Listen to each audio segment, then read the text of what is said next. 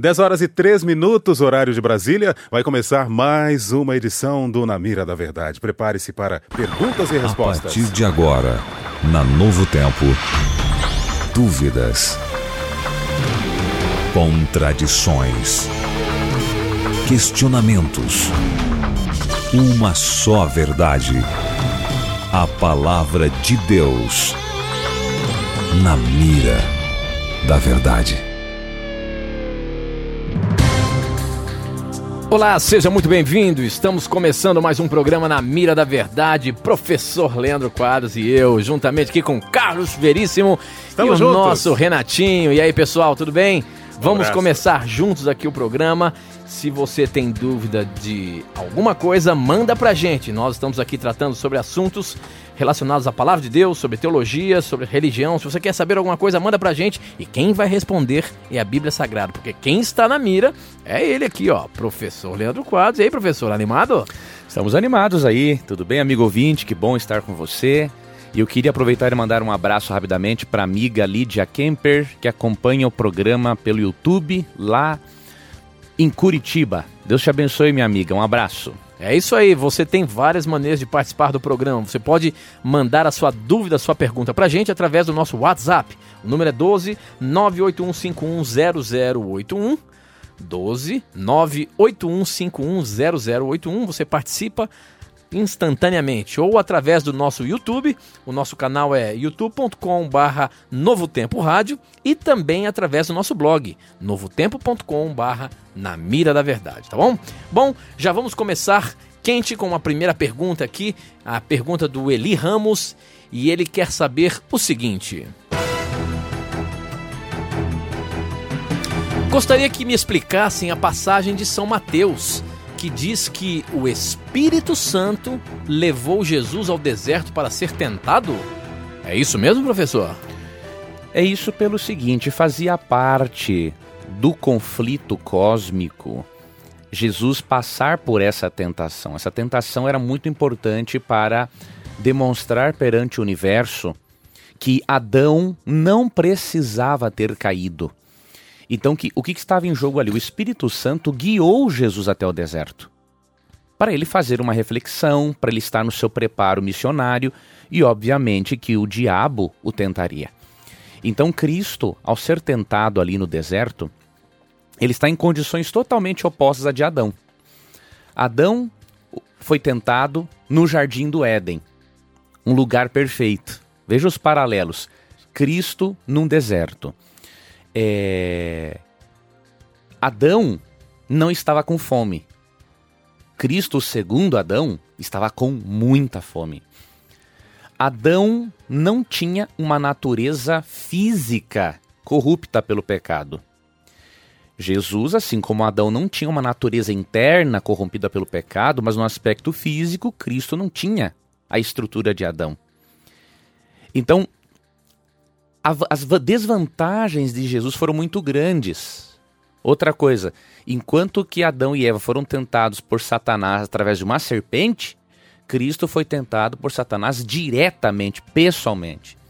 Então, quando Cristo vence no deserto, Deus demonstra perante o universo que Adão não precisava ter caído. Se Cristo, apesar das desvantagens, vence, então Adão não precisava ter caído.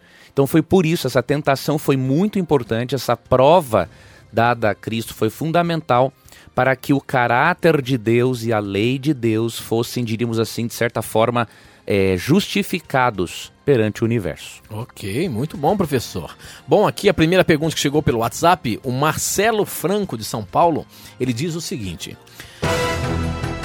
Acompanho pela internet o programa, sou mormon e temos um livro de escrituras que acompanhamos em nossos estudos, mas jamais deixamos de ler a Bíblia ou colocamos em, adiante da Bíblia.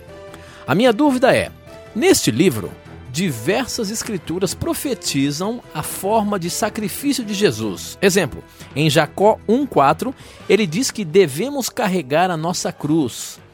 Esta escritura é de 500 anos antes de Cristo. A minha pergunta: na Bíblia, no Velho Testamento, existe alguma menção sobre como Cristo iria morrer ou alguma referência sobre a cruz de Cristo? Existe, existe uma referência muito interessante, irmão. Muito obrigado, meu irmão Mormon, por você enviar a sua pergunta a nós.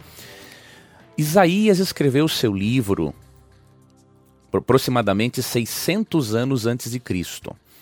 E em Isaías 53 você vê uma descrição clara do sofrimento do Messias e da morte violenta que ele sofreria. Então vou ler aqui só alguns versos para você, depois você pode ler todo o capítulo 53, que é chamado de o capítulo evangélico do Antigo Testamento. Então vou ler a partir do verso 2. Verso 3: Era desprezado e o mais rejeitado entre os homens, homem de dores e que sabe o que é padecer. E como um de quem os homens esconderam o rosto, era desprezado e dele não fizemos caso. Certamente ele tomou sobre si as nossas enfermidades e as nossas dores levou sobre si. E nós o reputávamos por aflito, ferido de Deus e oprimido. Mas ele foi traspassado, aqui está falando de ser traspassado exatamente na cruz, pelas nossas transgressões e moído pelas nossas iniquidades. O castigo que nos traz a paz estava sobre ele, e pelas suas pisaduras fomos sarados. Agora vou para o verso 7. Ele foi oprimido e humilhado, mas não abriu a boca. Como cordeiro, foi levado ao matadouro. E como ovelha muda perante os seus tosqueadores, ele não abriu a boca. Então, com mais de, pouco mais de 600 anos antes de Cristo nascer, a Bíblia já descreveria a, o quão terrível seria o sacrifício dele na cruz do Calvário. Muito bem, professor. Próxima pergunta também pelo WhatsApp. Quem mandou foi a Elaine. Ela é de Poços de, de Caldas. Um abraço carinhoso a todos os nossos irmãos de Poços de Caldas que acompanham a programação através da FM 97,5 e estão ligadinhos aqui na Novo Tempo. A Elaine pergunta o seguinte: Gostaria de saber se as igrejas têm o poder de receber revelações, pois certa vez ouvi um pastor que o inimigo queria tirar, quer tirar a minha vida. Estou muito assustada, mas queria saber se o inimigo tem o poder para fazer isso no meu lar e tirar a vida de alguém. Por favor, me ajudem, estou muito preocupada. Minha irmã, eu vou lhe ajudar nisso. Ó. Eu vou lhe dar uma dica. Esse tipo de revelação, eu vou ser sincero com você, eu não vejo na Bíblia esse tipo de revelação que é por demais óbvia. 1 Coríntios 12 fala dos dons espirituais e de que um dos dons espirituais é o dom de profecia. Né? Você vê é, em 1 Coríntios 12 né, que o dom profético faz parte dos dons espirituais. Porém, este, essa revelação é uma coisa muito óbvia quando ele disse que o inimigo quer tirar sua vida. O inimigo quer tirar a vida de todo mundo. Então isso não é novidade. Então, eu se eu fosse você não dava créditos para isso não, porque o inimigo quer tirar a sua vida, quer tirar a minha vida, quer tirar a vida da nossa família, porque é, Satanás ele é um destruidor. Por que, que a Bíblia o compara em 1 Pedro 5,8? Veja, esse texto já nos revela algo, de modo que esse pastor que ele revelou isso, ele nem precisava ter revelado isso. Né? Então o que, que diz 1 Pedro 5,8? Sede sóbrios e vigilantes. O diabo, vosso adversário, anda em derredor como o leão que ruge procurando alguém para devorar.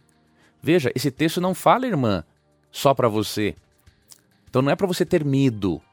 A atenção de Satanás está sobre todos os seres humanos. O diabo anda como um leão procurando a devorar todos os seres humanos.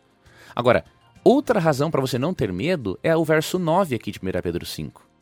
Resisti-lhe firmes na fé, certos de que sofrimentos iguais aos vossos estão se cumprindo na vossa irmandade espalhada pelo mundo.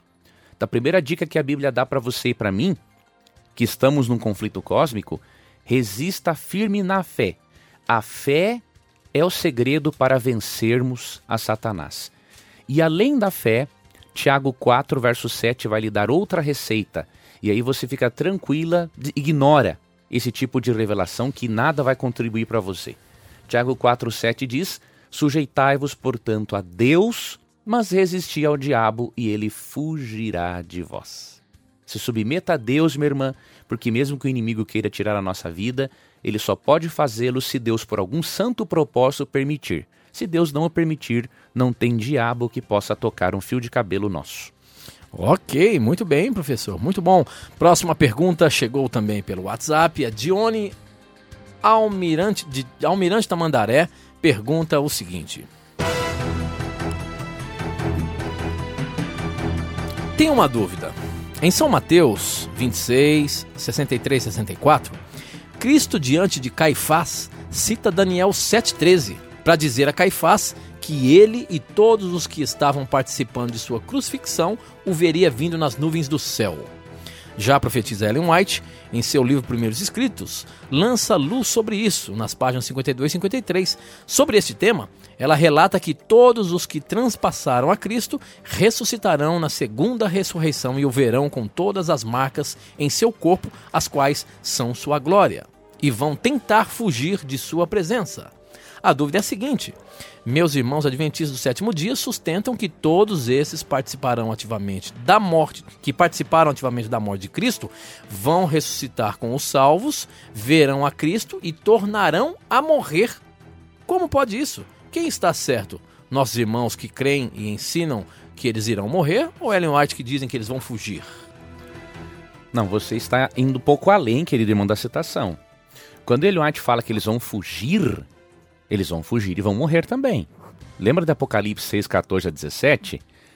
Lá diz que os ímpios que estarão vivos e, obviamente, o grupo que será ressuscitado vão fugir e pedir para as montanhas e os penhascos caírem em cima deles, dizendo o seguinte: Escondei-nos da face daquele que se assenta no trono e da ira do cordeiro. Então, óbvio, vão fugir ao ver Cristo, mas com o cataclisma que vai estar o planeta Terra, vão morrer. Então, as informações, meu irmão, são complementares e não tem nada de contraditório. Ok, tem uma pergunta capciosa aqui no YouTube agora, professor. Vamos lá. A pergunta vem de Campinas e ele diz o seguinte: Caso eu me apaixone pela esposa do meu funcionário, se eu enviar ele para uma outra unidade da empresa longe da esposa, se eu casar com ela, eu serei abençoado como o rei Davi foi? Depende. Davi. Olha aí, professor. Davi, por que que Davi acabou sendo abençoado por Deus? Antes dele ser abençoado por Deus, ele ainda pagou um preço. Né? Se você ler 2 Samuel 11, 12, o que, que aconteceu com Davi? Ele planejou a morte de um homem para ficar com a mulher dele, esconder um erro. E Deus deu um preço pesado para ele. Deus não fez questão de salvar o bebê que nascia daquela união e o bebê morreu. Então, ele pagou um preço. Agora, Deus pode perdoar? Depende, meu irmão. Se você se arrepender de coração, como Davi, ele pode perdoar. Agora, se o seu arrependimento for falso, aí Deus não vai lhe perdoar. O arrependimento de Davi foi tão sincero que ele escreveu o Salmo 51 depois que ele adulterou com Batseba e matou Urias. O Salmo 51 é um dos salmos mais lindos na Bíblia e revela um arrependimento profundo. Então eu vou ler alguns textos para ver se você fizesse como Davi, se você também tivesse como Davi o mesmo tipo de arrependimento, Deus lhe perdoaria. Agora, caso contrário, meu irmão, aí a coisa ficará feia para o seu lado. Então, o que, que Davi escreveu no Salmo 51 depois de ter pecado?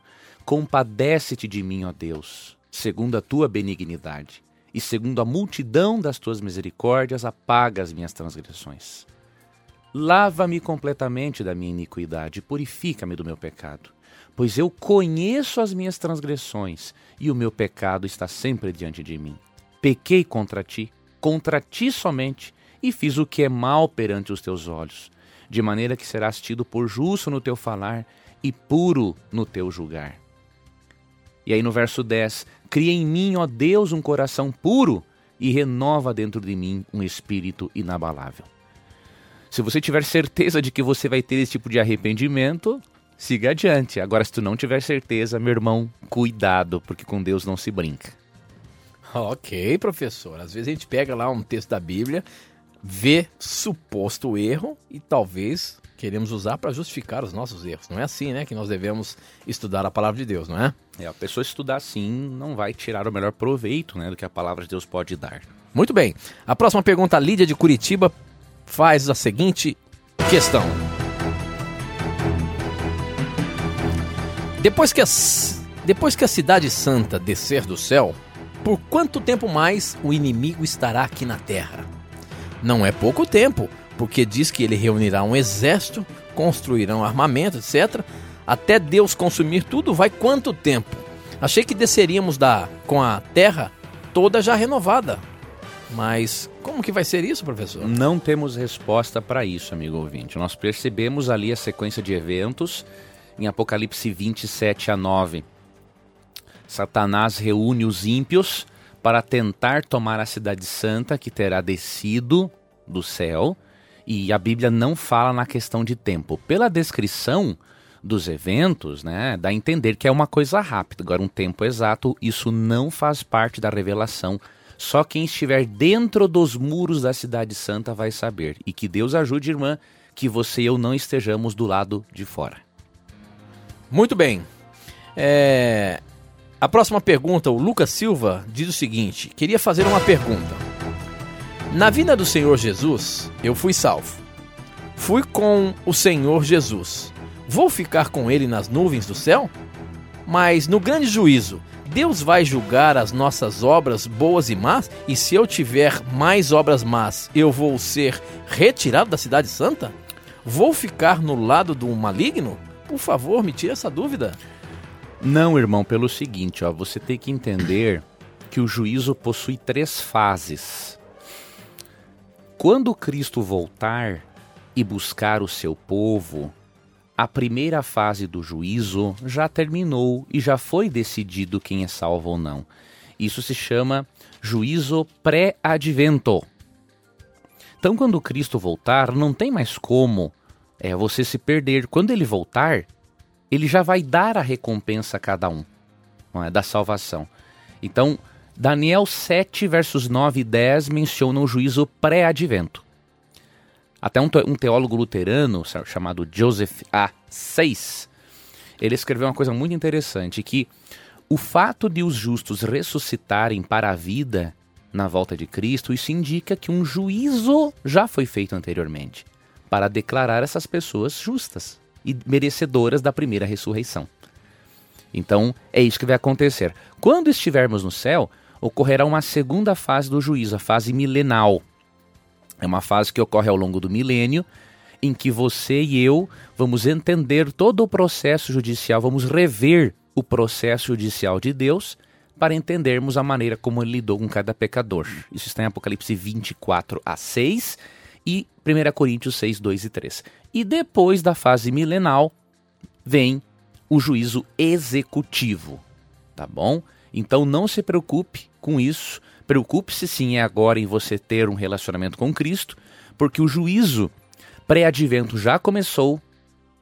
De acordo com Apocalipse 14, 6 e 7, o importante é você estar intimamente relacionado a Cristo, não é? porque quando o seu e meu nome forem passados em revisão no juízo, aquilo será só uma confirmação de que nós realmente aceitamos a graça de Jesus. Agora, professor, o juízo que vai, vai ter no céu vai ser um juízo das pessoas que foram salvas, das perdidas? Ou esse juízo já está acontecendo antes a vinda de Jesus? E o juízo que vai ter lá no céu, que tipo de juízo será? Não, como eu falei, já começou esse juízo porque para uma pessoa ser declarada merecedora da ressurreição, na volta de Cristo, um juízo prévio tem que ter sido realizado. Ok, então né? quando os salvos subirem, que tipo de juízo vai acontecer no céu? Então, eu expliquei agora há pouco também, vai ser o juízo milenal. Aí os salvos vão, durante o milênio, entender a forma justa como Deus lidou com os pecadores. Não tem mais a ver com os salvos esse juízo, é só okay. dos ímpios. Okay. Né? Eu falei antes ali. É, os anjos serão avaliados também. E depois do milênio, na terceira fase, aí vem a execução, o juízo propriamente dito, que é castigar e destruir os ímpios. Ok, muito bem. Próxima pergunta. Essa chegou pelo WhatsApp. A Sônia de Cachoeira Paulista pergunta o seguinte: Minha dúvida. Sou artista plástica. Pinto quadros a óleo. Se eu pintar um quadro de Jesus, eu estou transgredindo segundo o mandamento? Não dependendo do propósito, minha irmã. Se você utilizar-se da obra de arte como uma representação e não para veneração ou adoração, não tem problema nenhum. Deus não é contra a arte em si mesma. E eu vou ler um texto para você que vai demonstrar isso. Aqui em Êxodo 35, você pode ler do verso, dos versos 30 ao 35 depois, tá bom? E lê também os versos, o capítulo 36, verso 1. Eu vou ler só um verso para você, para nós podermos é, ir para outras perguntas, mas depois você lê o 35, 30 a 35. É, eu vou ler o verso 35 que diz assim: Encheu-os de habilidade. Aqui está falando que o Espírito Santo fez isso, Deus, né? Encheu-os de habilidade para fazer toda a obra de mestre, até a mais engenhosa, e a de bordador em estofo azul, em púrpura, em carmesim, em, em linho fino, e a de tecelão, sim, toda a sorte de obra, e a elaborar desenhos. É Deus quem dá o dom artístico. Óbvio que se alguém lhe pedir para desenhar uma imagem de Jesus para que essa pessoa venere ou adore, aí é melhor você não fazer, porque você estaria estimulando a pessoa a cometer o pecado. Agora, se você faz a obra de arte com uma representação, né, como arte em si, não para adoração e veneração, não há nada na Bíblia que proíba. Pelo contrário, é o Espírito Santo quem dá os dons artísticos. Ok, próxima pergunta. É, essa quem mandou foi o Everaldo e ele pergunta o seguinte: Minha dúvida é sobre a Eucaristia. A Igreja Católica ensina que a Eucaristia, a Eucaristia é Jesus vivo. Devo crer nisso? Não pelo seguinte, claro que Jesus está vivo. Não há dúvida alguma, Jesus não é um Deus morto, é um Deus ressuscitado que vai voltar pela segunda vez. Agora, os emblemas, ou seja, o pão e o vinho utilizados na Santa Ceia, não podem ser tidos como literais. Isso não é bíblico. A Eucaristia, então, quer dizer isso? Eles acreditam que o pão, a hóstia ali e, e o vinho representam o corpo. Se, se, tornam literalmente. Literalmente. Literalmente o corpo e o sangue de Cristo, né? Então, a Bíblia não, não admite essa hipótese, né? Por quê? A Bíblia trabalha com figuras de linguagem. Então, em Lucas 22, quando Cristo diz, até vou ler aqui o texto, que muitos irmãos acabam interpretando isso literalmente, não é isso que Cristo quis dizer, né? Lucas capítulo 22, verso 20 diz assim: Semelhantemente, depois de cear, tomou o cálice dizendo: Este é o cálice da nova aliança no meu sangue derramado em favor de vós. Todavia, a mão do traidor está comigo à mesa. Quando ele disse que este é o cálice da aliança, né, da nova aliança derramada em favor dele, de nós, ele não está dizendo aqui a literalidade do sangue de Cristo no momento da Eucaristia. Por exemplo, em João capítulo 10, versos 9, verso 9, Jesus falou uma vez: Eu sou a porta. Ele não está dizendo que é uma porta literal. Isso é uma figura de linguagem. E que ele está dizendo que eu sou o caminho. Né? Então, quando ele diz que o pão e o vinho são o seu corpo e o seu sangue, aquilo é uma representação para nós, ao participarmos disso, exercermos a fé em Jesus. Se fosse literalmente o sangue de Cristo, aqui entraria numa contradição muito séria. Porque em Atos 15, verso 29, é, Levítico 17, a Bíblia, mesmo não proibindo a transfusão de sangue, a Bíblia tem princípios que demonstram o proibir ingerir sangue. Se você e eu numa Eucaristia literalmente estivéssemos comendo o corpo de Cristo e bebendo o sangue dele, seríamos canibais. E Deus nunca é, estimulou o canibalismo na Bíblia. Então tenhamos cuidado. Né? Não vamos confundir as figuras de linguagem que têm um propósito de ilustrar verdades da salvação, dizendo que elas são literais, porque não o são realmente. Ok, o Carlos César de Itajaí pergunta o seguinte. Já fiz essa pergunta, porém não tive a oportunidade de ouvir uma resposta da mesma. Pastor, no livro de Gênesis está relatado que no terceiro dia Deus fez todas as ervas do campo, Gênesis 1, 11 e 12. E a criação do homem e da mulher foi no sexto dia. Porém, em Gênesis 2, 5, onde há a explicação da formação do homem, está escrito que não havia nenhuma erva do campo ainda. Como entender essa passagem? Será que Deus começou a criar o homem desde o primeiro dia da semana? Como podemos entender esta passagem? Não, pelo seguinte, aqui são dois tipos de vegetações diferentes, tá? Deus criou a vegetação, mas haviam outros aspectos, outro tipo de vegetação, como a erva do campo. Nós não sabemos de, de, assim exatamente o que era esse tipo de vegetação, que só passou a existir quando o homem foi o que cultivá-la. Então Deus criou as principais plantas no terceiro dia e, obviamente, Deus colocou a potencialidade no solo de gerar outras a partir do cultivo de Adão. Tá? Então não é, é uma contradição no texto bíblico, somente que depois de Adão, com o cultivo da terra, outras plantas surgiriam para fazer parte da natureza. Muito bem, eu queria aproveitar agora e oferecer para você um curso bíblico gratuito que nós oferecemos aqui na rádio, todos os programas na Mira da Verdade. É o, o, a revista Verdades para o Tempo do Fim. É um curso bíblico em formato de uma revista para você poder levar para qualquer lugar, estudar, preencher ali os questionários e participar e aprender mais da palavra de Deus. Para você ter essa revista, esse curso bíblico gratuito, aí na sua casa, você pode ligar agora para gente. 0 operadora 12 21 27 3121 e você vai ter uma equipe ali pronta para receber a sua ligação, fazer o seu cadastro para poder enviar a revista para você. É de graça, é um presente nosso para você. Verdades para o tempo do fim. É um curso bíblico relacionado com os dias em que estamos vivendo muito interessante, muito profundo. Tenho certeza que você vai gostar. Peça agora mesmo 0 operadora 12 21 27 3121. Não sai daí não. A gente vai para o intervalo, mas a gente volta já já. Na mira da verdade. Estamos de volta, agora são 10 horas e 34 minutos. Estamos ao vivo aqui pela Rede Rádios Novo Tempo, onde quer que você esteja. Sinta-se abraçado. Obrigado por você fazer o programa acontecer. Afinal de contas, são suas perguntas, as suas dúvidas que fazem o programa acontecer. E obrigado pela sua participação. Obrigado também pelo carinho da sua audiência. Próxima pergunta, professor. Essa veio pelo nosso canal do YouTube. Se você quiser participar pelo YouTube, youtube.com/barra Novo Tempo Rádio ou através do WhatsApp, número é 12 98151 0081. 98151 0081. Participe, mande as suas dúvidas para a gente. O Ricardo, ele é de Tambaú, pergunta o seguinte: Os católicos dizem que o batismo que eles fazem serve como batismo. E muitos colocam como base o texto que o povo de Israel passa pelo Mar Vermelho e a Bíblia diz que todos foram batizados. E aí, professor? Como fica essa questão do batismo por aspersão?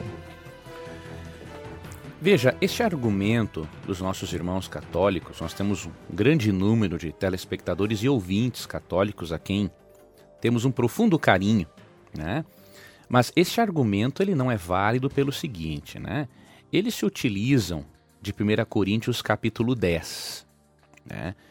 Aqui o apóstolo Paulo, falando no verso 2, diz assim: ó, vou ler o versos 1 e 2. Ora, irmãos, não quero que ignoreis que nossos pais estiveram sob a nuvem e todos passaram pelo mar, tendo sido batizados, assim na nuvem como no mar, com respeito a Moisés. Paulo aqui está usando o evento de eles terem entrado no Mar Vermelho como um símbolo do batismo, ou seja, o batismo representa uma nova vida. Ao eles terem passado por meio do mar, estarem sobre a nuvem da proteção de Deus, eles foram livres para uma nova vida. Saíram de uma, uma vida de escravidão. Então, o propósito de Paulo aqui não é dar um argumento para um batismo novo. Até porque, se formos analisar o argumento, Será que eles passaram só com um pouquinho dos pés entre o Mar Vermelho? Não, eles não se molharam, mas eles passaram por dentro de todo o Mar Vermelho. Se fôssemos usar este argumento a favor do batismo, seria a favor do batismo por imersão, porque eles ficaram rodeados de todo o Mar Vermelho. Então, simbolicamente, eles foram cobertos por todo o Mar Vermelho para ressuscitarem para uma nova vida, uma vida livre de escravidão. Paulo não tem o propósito aqui de falar do batismo em si, da forma de batismo. Né? A forma de batismo é falada em tantos outros textos bíblicos e o próprio Paulo, em Romanos, capítulo 6, nos mostra que o batismo bíblico não pode ser por aspersão. O próprio Paulo, né? O próprio Paulo mostra que o batismo bíblico é por imersão, é mergulhando o corpo na água. E aqui ele dá razão. Ó. Romanos 6, verso 4. Fomos, pois, sepultados com ele na morte pelo batismo para que, como Cristo foi ressuscitado dentre os mortos pela glória do Pai, assim também andemos nós em novidade de vida. Aqui Jesus está, Paulo está dizendo que o nosso batismo faz com que nos familiarizemos com a morte e ressurreição de Cristo. Ele compara o batismo a um sepultamento.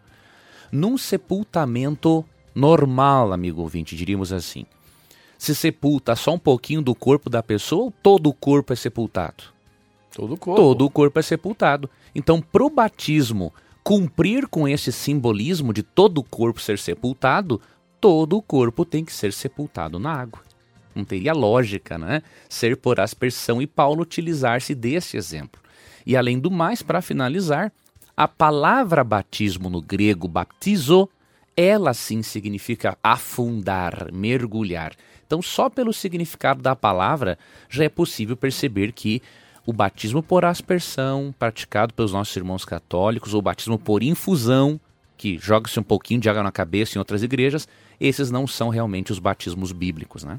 Ok, ok. A próxima pergunta agora chegou pelo nosso YouTube. Você pode entrar lá no nosso canal youtube.com/barra Novo Tempo Rádio, participar, ver todos os bastidores aqui e ainda fazer sua pergunta, hein? Mande lá. A Luana, ela é de Manaus, pergunta o seguinte: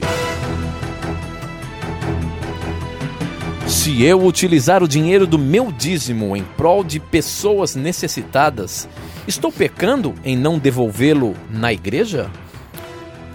Está pelo seguinte: o dízimo não foi dado para fazermos obras assistenciais Deus quer que façamos obras assistenciais com outros, outras partes dos nossos recursos. O dízimo, de acordo com a Bíblia, isso é muito claro, eu vou ler para você Malaquias 3, 8 e 9, ele tem um propósito sagrado. Roubará o homem a Deus? Todavia vós me roubais e dizeis: Em que te roubamos? Nos dízimos e nas ofertas. Com maldição sois amaldiçoados, porque a mim me roubais vós, a nação toda. Trazei todos os dízimos à casa do tesouro. O que, que é a casa do tesouro? Era o lugar no templo onde se armazenavam os dízimos. Então, quem é que administrava os dízimos de acordo com esse texto? Os levitas. Eram pessoas incumbidas para isso. Nós não temos a incumbência de administrar o dízimo. O dízimo pertence a Deus. Trazer a casa do tesouro para que haja mantimento na minha casa e provai-me nisto, diz o Senhor dos Exércitos, se eu não vos abrir as janelas do céu e não derramar sobre vós bênçãos sem medida. Então, duas coisas importantes. É, o dízimo era levado à casa do tesouro, ou seja, era para um propósito puramente espiritual e se a pessoa não dizimasse, ela era vista por Deus como estando roubando. Então, minha irmã, é muito nobre a sua postura de querer ajudar aos órfãos e necessitados. E você deve fazer isso, é obrigação do cristão, de acordo com Tiago 1,27. Agora, não pegue aquilo que é direcionado por Deus para uma outra causa. Use-se de outra parte dos recursos para ajudar os pobres, porque o dízimo é santo e dedicado somente para a manutenção da obra do Evangelho. E uma outra curiosidade é que muitos acham que dizimar é pagar o dízimo. Na verdade, não é isso que a Bíblia ensina, né? Dizimar, nós temos que devolver os dízimos. Exato. Tudo pertence a Deus, não é isso? Tudo pertence a Deus. Não temos que pagar o dízimo, né? Porque aí fica uma coisa muito. Não tem, assim. Tira aquele espírito da adoração, né, Tito? Uhum. Eu tenho que uhum. devolver uma parcela, que é 10%, das bênçãos que Deus me deu. Deus poderia pedir os 90% de volta se ele quisesse, ele é dono de tudo. Mas ele me dá os 90% para usar do jeito que eu quero e 10% ele quer que eu devolva. Tá? Então, nós não podemos permitir que o egoísmo nos atrapalhe de adorarmos a Deus da forma como ele Mas pede. reforça isso, professor. Por que, que Deus pede que a gente devolva? Por que, que Deus tem interesse em 10% da nossa renda? Por alguns motivos. Primeiro, eu não vou ler o texto agora, 1 Coríntios 9, 13 e 14, Paulo diz assim: aos que pregam o evangelho, que vivam do evangelho. Então, primeiro ponto, o dízimo é para manutenção da pregação do evangelho. A Novo Tempo, por exemplo, pode mandar cursos bíblicos grátis para as pessoas, pessoa alguma vai pagar pelos cursos bíblicos da Novo Tempo, porque nós somos fiéis ao princípio do dízimo. Ou seja, o- o- o- os membros da igreja devolvem seus dízimos nas igrejas E nós, e as igrejas depois remetem uma, uma, uma, uma porcentagem para Novo Tempo, é isso? Isso vai para um escritório geral da Igreja Adventista, chamada Divisão Sul-Americana, e parcelazinha ela repassa para Novo Tempo para esses estudos bíblicos e evangelismo. Então, esse é o emprego correto do dízimo, evangelismo. Segundo ponto, amigo ouvinte, é, o dízimo é uma forma de Deus ir trabalhando o nosso coração para sermos menos egoístas e menos apegados ao material. Então, cada vez que nós adoramos a Deus, devolvendo parte do que é dele, estamos demonstrando que somos fiéis administradores e estamos dando a Deus a oportunidade de ir moldando o nosso coração que só quer pensar muitas vezes no nosso próprio umbigo. Então é uma forma de Deus ir amenizando, quebrando aquele egoísmo, aquele apego excessivo pelo que é material. Muito bem. Próxima pergunta é do Erson Ramos. Ele é de Bauru, aqui em São Paulo, e ele pergunta o seguinte: De acordo com a Bíblia, Elias e Enoque foram levados ao céu em vida e Moisés após a morte. Por que Jesus disse que João Batista foi o maior homem nascido de mulher e não foi para o céu? Pelo seguinte, quando Cristo falou que João Batista era o maior dentre os nascidos de mulher, foi porque João Batista foi o único homem que teve o privilégio de ser o profeta que pré-anunciou a vinda do Messias e preparando o caminho para a vinda do Messias. Foi nesse contexto. Agora, por que, que ele não foi levado ao céu? Aí você terá que perguntar para Deus, pessoalmente, quando Jesus voltar, meu amigo ouvinte, porque eu não tenho essa resposta, né? Quem decide isso é Deus. E ele, como não revelou nas Escrituras, então quando Cristo voltar, você pergunta pessoalmente a ele, né? Muito bem, professor. Próxima pergunta aqui, é, o Evandro Leal, ele é de Ourucuri e ele pergunta o seguinte: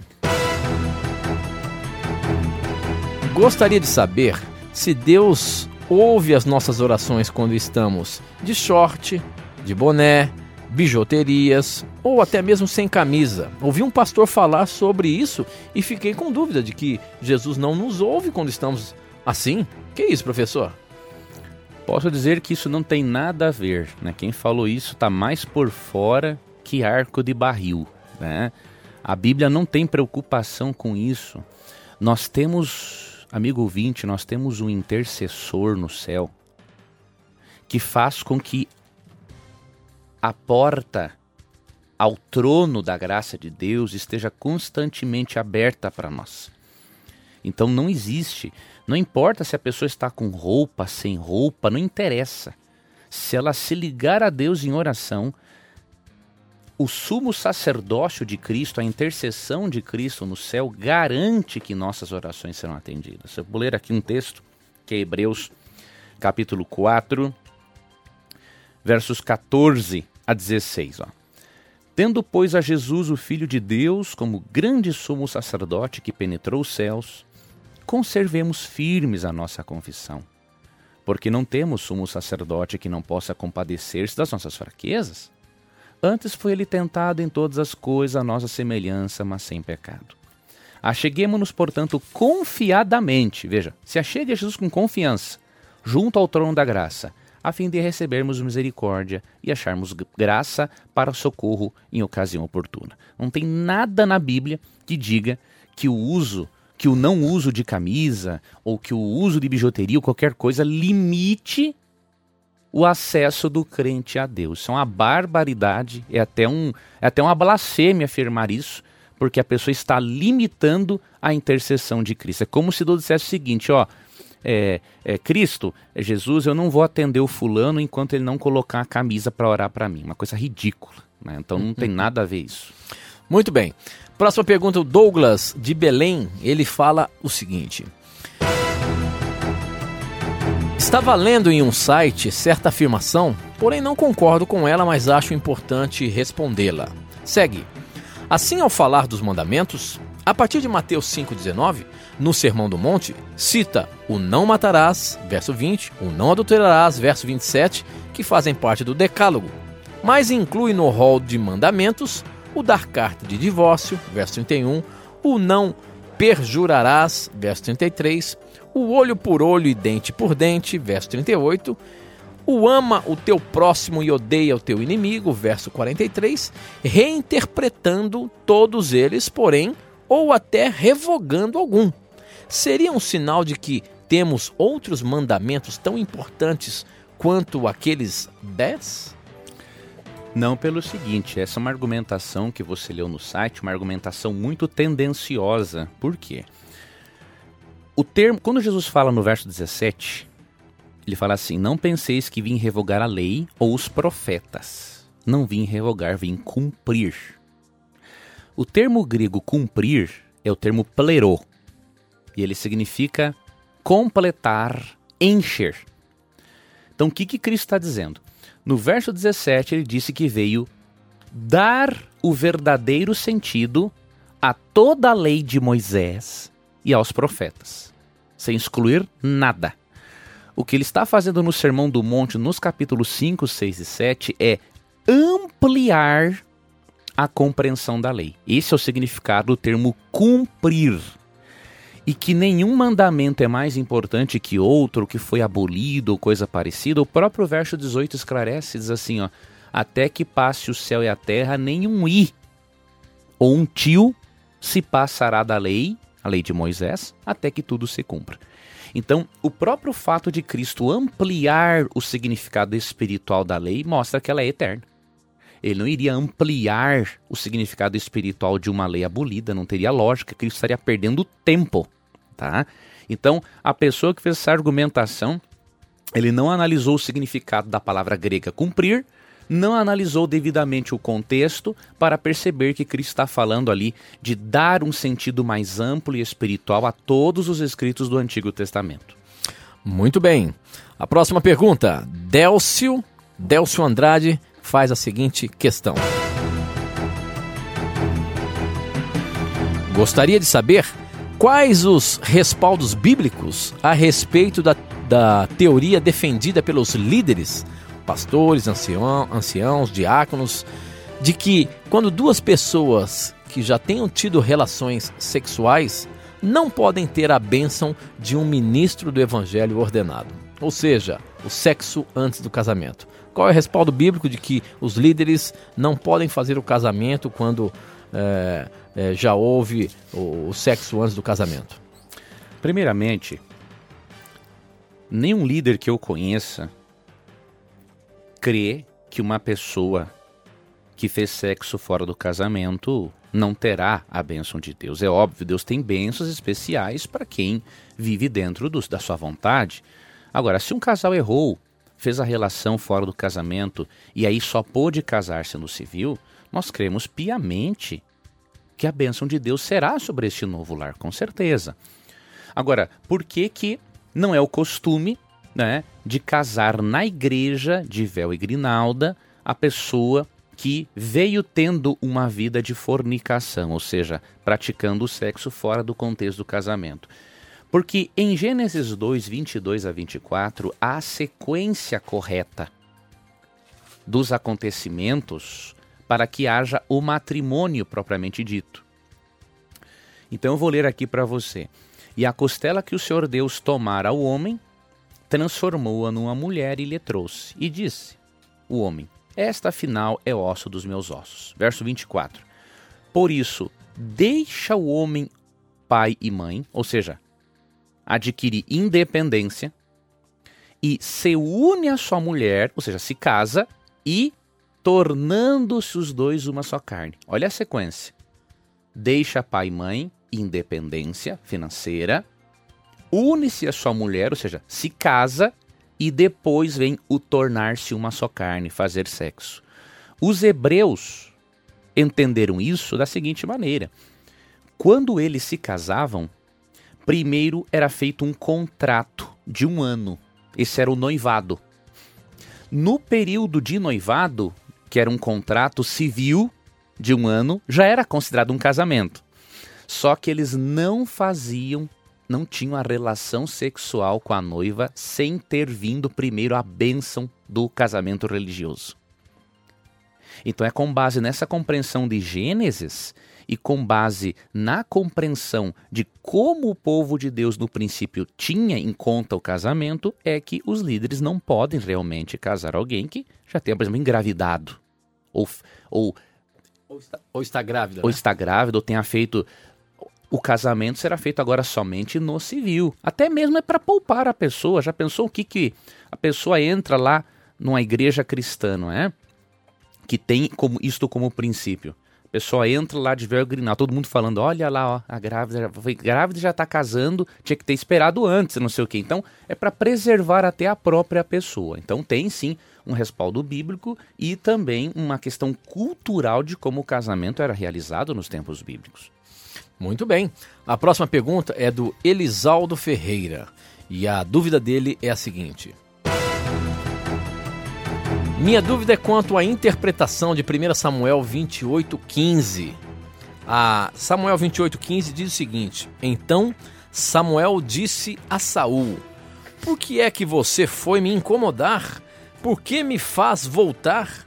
Saul respondeu: é que estou numa grande dificuldade. Os filisteus estão em guerra contra mim e Deus me abandonou. Ele não me responde mais nem por profetas, nem por meio de, de sonhos. Foi por isso que chamei o Senhor para me dizer o que devo fazer. Então, esse episódio é quando Saul consulta uma, uma, uma, uma médium e ele aparentemente vê, vê Samuel. E aí tem esse diálogo, dizendo que Samuel até reclama por ele estar incomodando ele estar descansando lá no leito da terra. Como é que é isso, professor? Esse capítulo, ele é entendido por alguns irmãos espíritas, né, como se referindo a uma provação bíblica para a consulta a médiums. Porque esse capítulo supostamente diz que o profeta Samuel, depois de estar morto, ele aparece para conversar com Saul. Porém, nós temos como provar facilmente que não foi Samuel quem apareceu a Saul aqui. Por que, que a Bíblia fala Samuel? Primeiro, temos que entender que a Bíblia fala Samuel não porque a Bíblia está dizendo que era ele, mas porque esta era a perspectiva, esta era a visão de Saul. Então a Bíblia apresenta o relato de acordo com a perspectiva de Saul. Saul, pela identificação do espírito feita ali no verso 14, Saul entendeu que fosse Samuel. Então a Bíblia apresenta a perspectiva dele. Agora vamos ver se realmente foi Samuel que apareceu aqui. Olha, vou, só, vou dar dois só macetes hoje, não vou analisar todo o capítulo, mas dois macetes para a interpretação. O verso 6. Consultou Saul ao Senhor, porém o Senhor não lhe respondeu nem por sonhos, nem por urim, nem por profetas. Veja, se Deus não respondia mais a Saul por profetas, será que o profeta Samuel desobedeceria a Deus? Iria falar com Saul, sendo que Deus não queria mais falar com ele por meio de profetas? Que Samuel desobediente esse aqui, não é? Deus não mais comunicava, porque Saul tinha matado um monte de profetas de Deus, e aí Deus decidiu cortar a comunicação com ele, inclusive por meio de profetas. Aí Deus decide não falar mais por meio de profetas, mas o profeta Samuel desobedece a Deus e vai falar com Saul. Primeiro ponto. Segundo ponto. Deus aprovou a atitude de Saul consultar essa médium. E aí vamos para 1 Crônicas 10, 13 e 14 e chegaremos a uma, uma conclusão bíblica sobre o assunto. Assim morreu Saul por causa da sua transgressão cometida contra o Senhor, por causa da palavra do Senhor que ele não guardara. E também, ou seja, ele morreu também por esse motivo seguinte: porque interrogar e consultar uma necromante, e não ao Senhor, que por isso matou e transferiu o reino a Davi, filho de Jessé. Duas coisas nesse texto. Uma das causas da morte dele foi porque ele consultou uma necromante, ou seja, Deus não aprovou aquilo. Segundo ponto, consultar a necromante equivaleu a não consultar a quem? Ao a Senhor. Deus. Ora, se fosse Samuel, um profeta de Deus, Tito, será que, o te... será que ele não teria consultado a Deus se ele tivesse realmente falado com Samuel? Teria consultado a Deus, porque Samuel era um profeta de Deus. Então isso prova para nós que quem apareceu para Saul foi um demônio personificando o profeta Samuel. A Bíblia registra sim essa sessão mediúnica, mas a Bíblia a condena. Agora é interessante a gente perceber que o inimigo de Deus, ele é muito astuto. Ele não fez nada assim. Ele fez, ele responde a, a Saul como se fosse uma coisa normal. Exatamente. Não dá, não dá a entender que, que que era uma coisa maligna, dá, é. dá a entender que era uma coisa realmente ali, era, era o profeta mesmo. Porque ele fala, poxa vida, por que, que você me, me incomoda tal? E, e... É por isso, Tito, que o Espiritismo tem esse engano muito forte e perigoso, né? É, Satanás nunca vai aparecer dizendo assim, ó, eu sou o diabo, eu vim aqui acabar com você. Não, ele aparece tranquilo, supostamente falando em nome de Deus, para desviar a atenção das pessoas da Bíblia para a filosofia espírita, né? É, realmente essa luta do bem e do mal é uma coisa que está presente em nossa vida e a gente tem que se apegar com as verdades bíblicas para poder ter forças para vencer Somente a tentação isso, e a, é. e a, não é? Muito bem. Nosso tempo está acabando aqui, infelizmente nós não temos mais tempo de colocar nenhuma pergunta mais na mira, mas eu queria aproveitar e reforçar a você que você pode pedir um curso bíblico gratuito aqui com a gente, viu? Basta você ligar para a gente e você vai receber a revista Verdades para o Tempo do Fim. É um estudo relacionado com os dias em que estamos vivendo. Bem profundo na palavra de Deus, tenho certeza que você vai gostar demais e aprender muito da Bíblia. Ligue agora para a gente. 0 Operadora 12 21 27 3121 e peça gratuitamente. Fala lá que o Tito Na Mira da Verdade e o Leandro estão pedindo para que você peça uma revista Verdades para o Tempo do Fim e estude a Bíblia com a gente, tá bom? Peça agora mesmo 0 operadora 12 21 27 3121. Obrigado pelo carinho da sua audiência, obrigado por participar, por fazer o programa acontecer. E lembre-se, sempre que você tiver a coragem de perguntar, a Bíblia terá coragem de lhe responder. Um abraço. Tchau. Obrigado a todos. Lembrando que o programa está no YouTube, você pode conferir e assistir na hora que bem entender. Até terça. Valeu, um abraço. Tchau, tchau. Na mira da verdade.